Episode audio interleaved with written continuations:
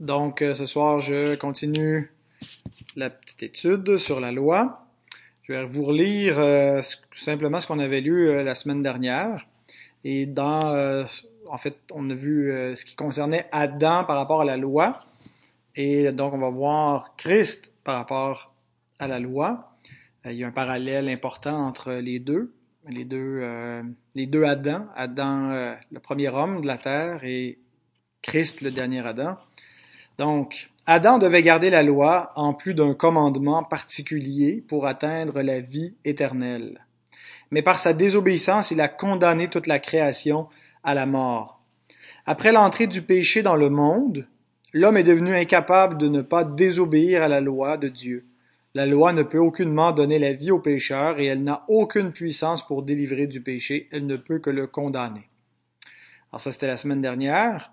Maintenant, ce qu'on va voir ce soir, c'est que Christ, le deuxième Adam, est né sous la loi afin de l'accomplir par une parfaite obéissance. De plus, il a délivré les croyants de la malédiction de la loi en subissant la mort à leur place.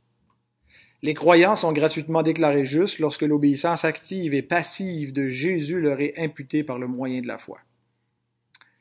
Donc, Jésus est présenté dans le Nouveau Testament oups, pas ça je voulais faire, comme le deuxième ou le dernier Adam. On lit dans 1 Corinthiens 15, versets 45 à 47, c'est pourquoi il est écrit, le premier homme, Adam, devint une âme vivante. Le dernier Adam est devenu un esprit vivifiant.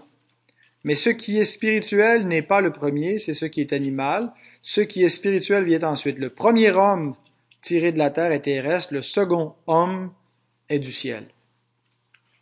Donc, euh, il est appelé à la fois le, second homme, le deuxième Adam, ou le dernier Adam, euh, le dernier dans le sens que il y en aura plus d'autres. Il est le dernier à être le, représentant de, des hommes devant Dieu, le chef fédéral de l'Alliance.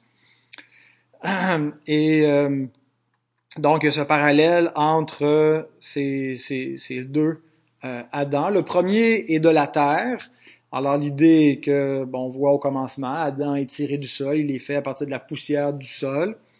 Euh, et le deuxième homme, il est du ciel.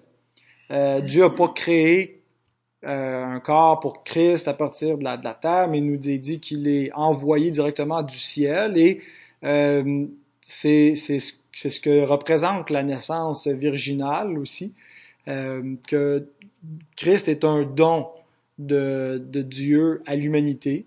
Il est directement envoyé d'en haut. Euh, il n'est pas... Euh, euh c'est une naissance miraculeuse parce que l'homme ne contribue pas euh, à, à, sa, sa venue, qu'on voit cette euh, comment dire, euh, ce, ce parallèle ou cette euh, euh, préfiguration dans la naissance d'Isaac, quand Dieu promet à Isaac un fils en qui, une postérité en qui toutes les nations de la terre seraient bénies. Euh, et c'est une naissance miraculeuse parce que euh, Sarah est stérile et Abraham n'est plus en âge d'avoir des enfants. Et donc, euh, il, il, tente par la chair d'accomplir la promesse de Dieu et on sait ce que ça donne. Euh, ça donne euh, Ismaël et euh, des conséquences donc ensuite pour la nation d'Israël. mais aussi, on a là une, typologie, nous dit l'apôtre Paul dans Galate, de, des efforts de la nation juive d'accomplir la justice par leurs propres œuvres, comme Abraham a essayé d'accomplir la promesse par les œuvres. Et donc, euh, Agar et sa postérité représentent les Juifs qui cherchent par les œuvres à accomplir la justice et ils sont dans la servitude. Euh, tandis que l'autre postérité, c'est celle de la promesse que seul Dieu peut donner et qui représente la nouvelle alliance, l'alliance de grâce, qui s'obtient que par la foi, parce que c'est seulement Dieu qui peut faire ce cadeau à l'homme, et tout ce que l'homme peut faire, c'est le recevoir, c'est croire et euh, recevoir passivement ce que Dieu a à lui donner. Et donc, on voit dans la naissance euh, euh, d'Isaac déjà quelque chose qui préfigurait la naissance de Christ, que ça n'allait pas quelque chose que l'homme pouvait contribuer, c'est Dieu qui fait don euh, à l'humanité de la postérité promise. C'est pas l'homme qui contribue, c'est pas l'homme qui le crée. Donc, le deuxième homme est du ciel, il est directement envoyé d'en haut. Et aussi, il n'est pas un fils d'Adam, il n'est pas dans l'alliance adamique. Tous ceux qui naissent depuis Adam sont en Adam, sont dans la chute, sont ont Adam pour père. Christ est directement envoyé du ciel, il n'a pas de père humain. Euh, donc, il n'est pas sous une tête euh, comme ça fédérale, l'homme qui représente euh, le, chef de, l'alliance. Et donc, il est directement envoyé d'en haut. Il n'est pas un descendant d'Adam et il vient pour recréer l'humanité. Et donc, comme deuxième Adam, le parallèle ne s'arrête pas là. Le parallèle dans le Nouveau Testament est surtout fait entre la désobéissance du premier Adam et l'obéissance du dernier Adam. Par exemple, dans Romains 5, 19, ça dit comme par la désobéissance d'un seul homme, beaucoup ont été rendus pécheurs. De même, par l'obéissance d'un seul, beaucoup seront rendus justes. Donc, la désobéissance du premier homme, pourquoi nous rend-elle pécheurs? Parce qu'elle nous est imputée. Adam n'a pas agi à titre personnel. Calvin, pourquoi est-ce que la chute d'Adam nous affecte tous? C'est pour savoir ça. C'est dans ton catéchisme. Est-ce que, ok, je vais te poser la question comme tu étais habitué de l'entendre. Est-ce que le péché d'Adam, Calvin, écoute-moi, écoute pas grandement, là. Est-ce que le péché d'Adam a eu des conséquences pour lui seul? Bravo!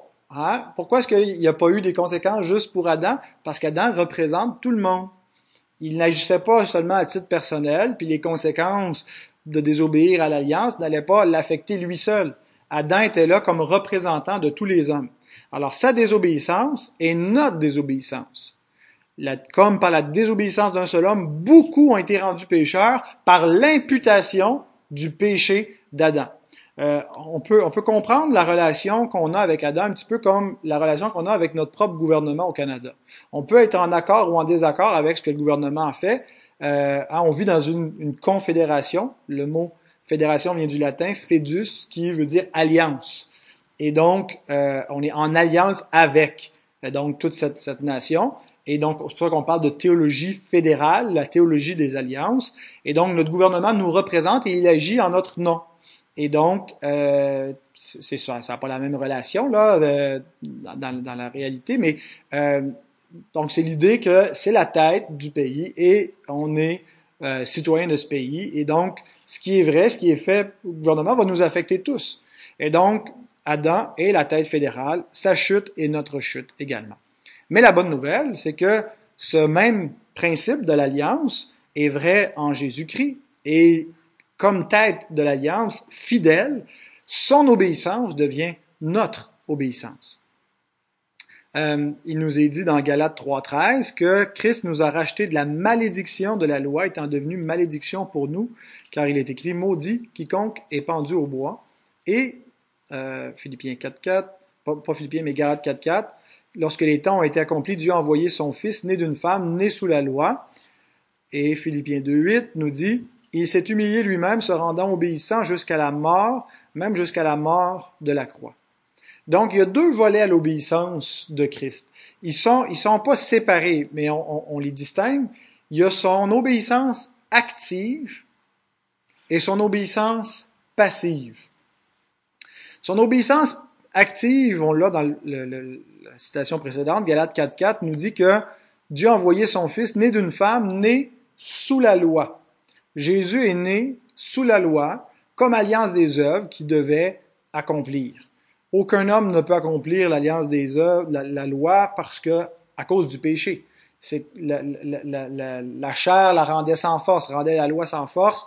Euh, le commandement avait aucune efficacité pour, euh, pour changer la nature du pécheur. Il peut juste le condamner, mais Christ n'est pas un pécheur. Et donc, il naît sous la loi dans le but de l'accomplir. Ne croyez pas que je suis venu pour abolir la loi, je suis venu pour l'accomplir, nous dit-il. Et donc, pour l'accomplir, il devait obéir parfaitement. Romains 5, 19 qu'on a lu aussi avant, la désobéissance d'un seul homme nous a rendu pécheurs, l'obéissance d'un seul homme nous a rendu justes. Et donc, euh, ça c'est son obéissance active. Toute sa vie, il devait garder les commandements. Et donc, quand on lit dans l'Ancien Testament en particulier, euh, quand il est question du juste qui garde la loi, euh, dans un sens, il y, a, il, y a, une réalité qui parle du croyant, qui aime la loi, qui en fait ses délices, qui vit de la parole de Dieu, hein, qui ne vit pas de pain seulement, mais de tout ce qui sort de la, bouche de Dieu. C'est pas, c'est pas juste de, de, de, lire la Bible quotidiennement, mais c'est de faire ce que la Bible dit et de, de vivre par l'obéissance. Fais cela et tu vivras. L'homme qui mettra ces choses en pratique vivra par elle, par la loi. Et donc, ça nous parle de Christ, du seul homme juste qui a été capable de vivre de la parole de Dieu et de faire ce qu'elle, qu'elle exige. Mais son obéissance euh, allait plus loin. Dieu lui demandait pas seulement le Père lui demandait pas seulement dans, dans l'alliance conclue avant la fondation du monde entre le Père et le Fils pour la rédemption des élus, il ne demandait pas seulement d'obéir à sa loi parfaitement, mais il lui demandait en plus de porter la pénalité pour la transgression des croyants, de subir en son corps la punition pour la transgression de la première alliance des œuvres, la mort. Le jour où tu en mangeras, tu mourras. Et de sorte que les élus n'ont pas à porter pleinement la conséquence de leur péché. On subit la conséquence de notre péché, mais on ne subit pas la condamnation euh, pour notre péché parce que Christ le subit à notre place.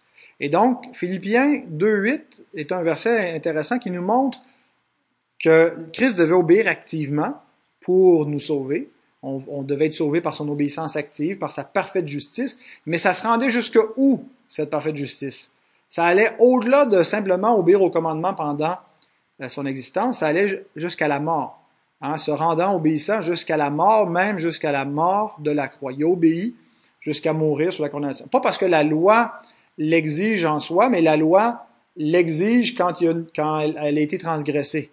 Et donc, il n'a pas transgressé, mais parce que nous avons transgressé et qu'il vient comme notre représentant, bien, pour qu'on soit sauvé, il a dû être puni. Donc, ce qui en ressort, c'est que les croyants sont gratuitement déclarés justes lorsque l'obéissance active et passive de Jésus leur est imputée par le moyen de la foi. 2 euh, Corinthiens 5, 21 nous dit que celui qui n'a point connu le péché, il l'a fait devenir péché pour nous, afin que nous devenions en lui justice de Dieu. Souvent dans la compréhension qui est répandue dans nos milieux de ce que c'est que la justification, c'est limité surtout à l'obéissance passive de Jésus, où il a été puni à notre place, il a reçu le châtiment, et euh, parce que nos péchés sont, sont punis, sont donc pardonnés, euh, bien, on est justifié. Et donc, comme euh, je l'ai dit la, semaine dernière, je crois, c'est vrai, mais c'est la moitié de la vérité. Euh, Christ a été puni à notre place, mais Dieu exigeait plus que simplement le paiement de nos péchés. Il exigeait une parfaite obéissance à ce que sa loi exige, et c'est également son obéissance qui fait en sorte qu'on est trouvé juste aux yeux de Dieu. Lorsqu'on croit, lorsqu'on met notre foi en Jésus, Éphésiens 2, 8 et 9 nous dit, c'est par la grâce que vous êtes sauvés, par le moyen de la foi. Donc, la, foi n'est pas la cause, mais le moyen. Cela ne vient pas de vous, c'est le don de Dieu. Ce n'est point par les œuvres afin que personne ne se glorifie. Donc, il est question de la justification. Quand il parle d'être sauvé, euh, il veut dire spécifiquement être justifié. On le lit dans Romains 3, 19, par exemple. Euh, nous savons que tout ce que dit la loi, il le dit à ceux qui sont sous la loi. On est sous la loi, on était sous cette condamnation, afin que toute bouche soit fermée, que tout le monde soit reconnu coupable devant Dieu. Car nul ne sera justifié devant lui par les œuvres de la loi, puisque c'est par la loi que vient la connaissance du péché. Donc on ne peut pas être trouvé juste par le moyen de la loi. La loi peut seulement nous condamner, et toute bouche est fermée, tout le monde est condamné par la loi devant Dieu. Mais maintenant, sans la loi, donc sans le, c'est pas par le moyen de la loi elle-même qu'on est trouvé juste. Euh, maintenant, sans la loi, est manifestée la justice de Dieu à laquelle, donc, c'est important, la justice de Dieu, ce que Dieu considère comme parfaitement juste selon les standards de sa loi, euh, à laquelle rendent témoignage la loi et les prophètes, justice de Dieu par la foi en Jésus-Christ pour tous ceux qui croient. Il n'y a point de distinction. Donc, euh, par la foi, c'est le moyen par lequel on est sauvé. Et donc, qu'est-ce que fait la foi? C'est qu'elle nous procure la justice de Jésus. Et donc, c'est par imputation qu'on est déclaré juste. Euh, en croyant, qu'est-ce qui se passe? Lorsqu'on met la foi, notre foi en Jésus, ce qui, ce qui était vrai jadis en Adam devient une nouvelle réalité en Jésus. Adam était notre représentant et en lui on était condamné et nos propres péchés nous condamnaient. Mais maintenant qu'on a, par la foi, on est uni à Christ, bien notre péché lui est imputé et sa justice nous est imputée. Sa justice passive, de sorte que toutes nos transgressions sont euh, réglées, mais plus que ça, toutes les exigences de Dieu sont considérées comme étant remplies, ce qui fait en sorte que Dieu peut nous déclarer juste, pas juste acquitter, pas juste dire pardonner, mais il dit vous êtes des justes et par conséquent, il nous donne ce qui revient à des justes, la vie éternelle. Il nous donne les bénédictions promises dans l'alliance à ceux qui sont justes. Et tout ça par l'imputation de la justice d'un autre.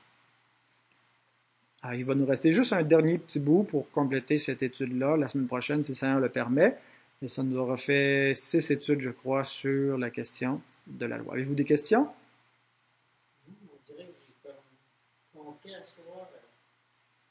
Ce soir, Jésus a pris le péché, péché, que d'avoir été tué sur la croix, c'est ça qui a été la corruption, dire que l'imputabilité de la, de la Il a été fait péché. Moi, à cause de la. Voilà, ben, il, il voilà, la, la, la il,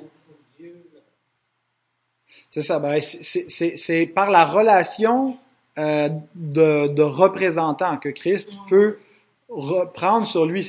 Jésus pouvait pas, le Fils éternel de Dieu pouvait pas simplement mourir à moins, il fallait qu'il meure comme notre représentant. Euh, ça pouvait pas non plus être euh, un ange ou quelque chose, il fallait que ça soit un de la race, un qui représente l'homme. Et donc, c'est comme ça que le Fils éternel de Dieu a pu nous représenter en s'incarnant et en recevant l'appel par le Père pour exercer l'office de médiateur.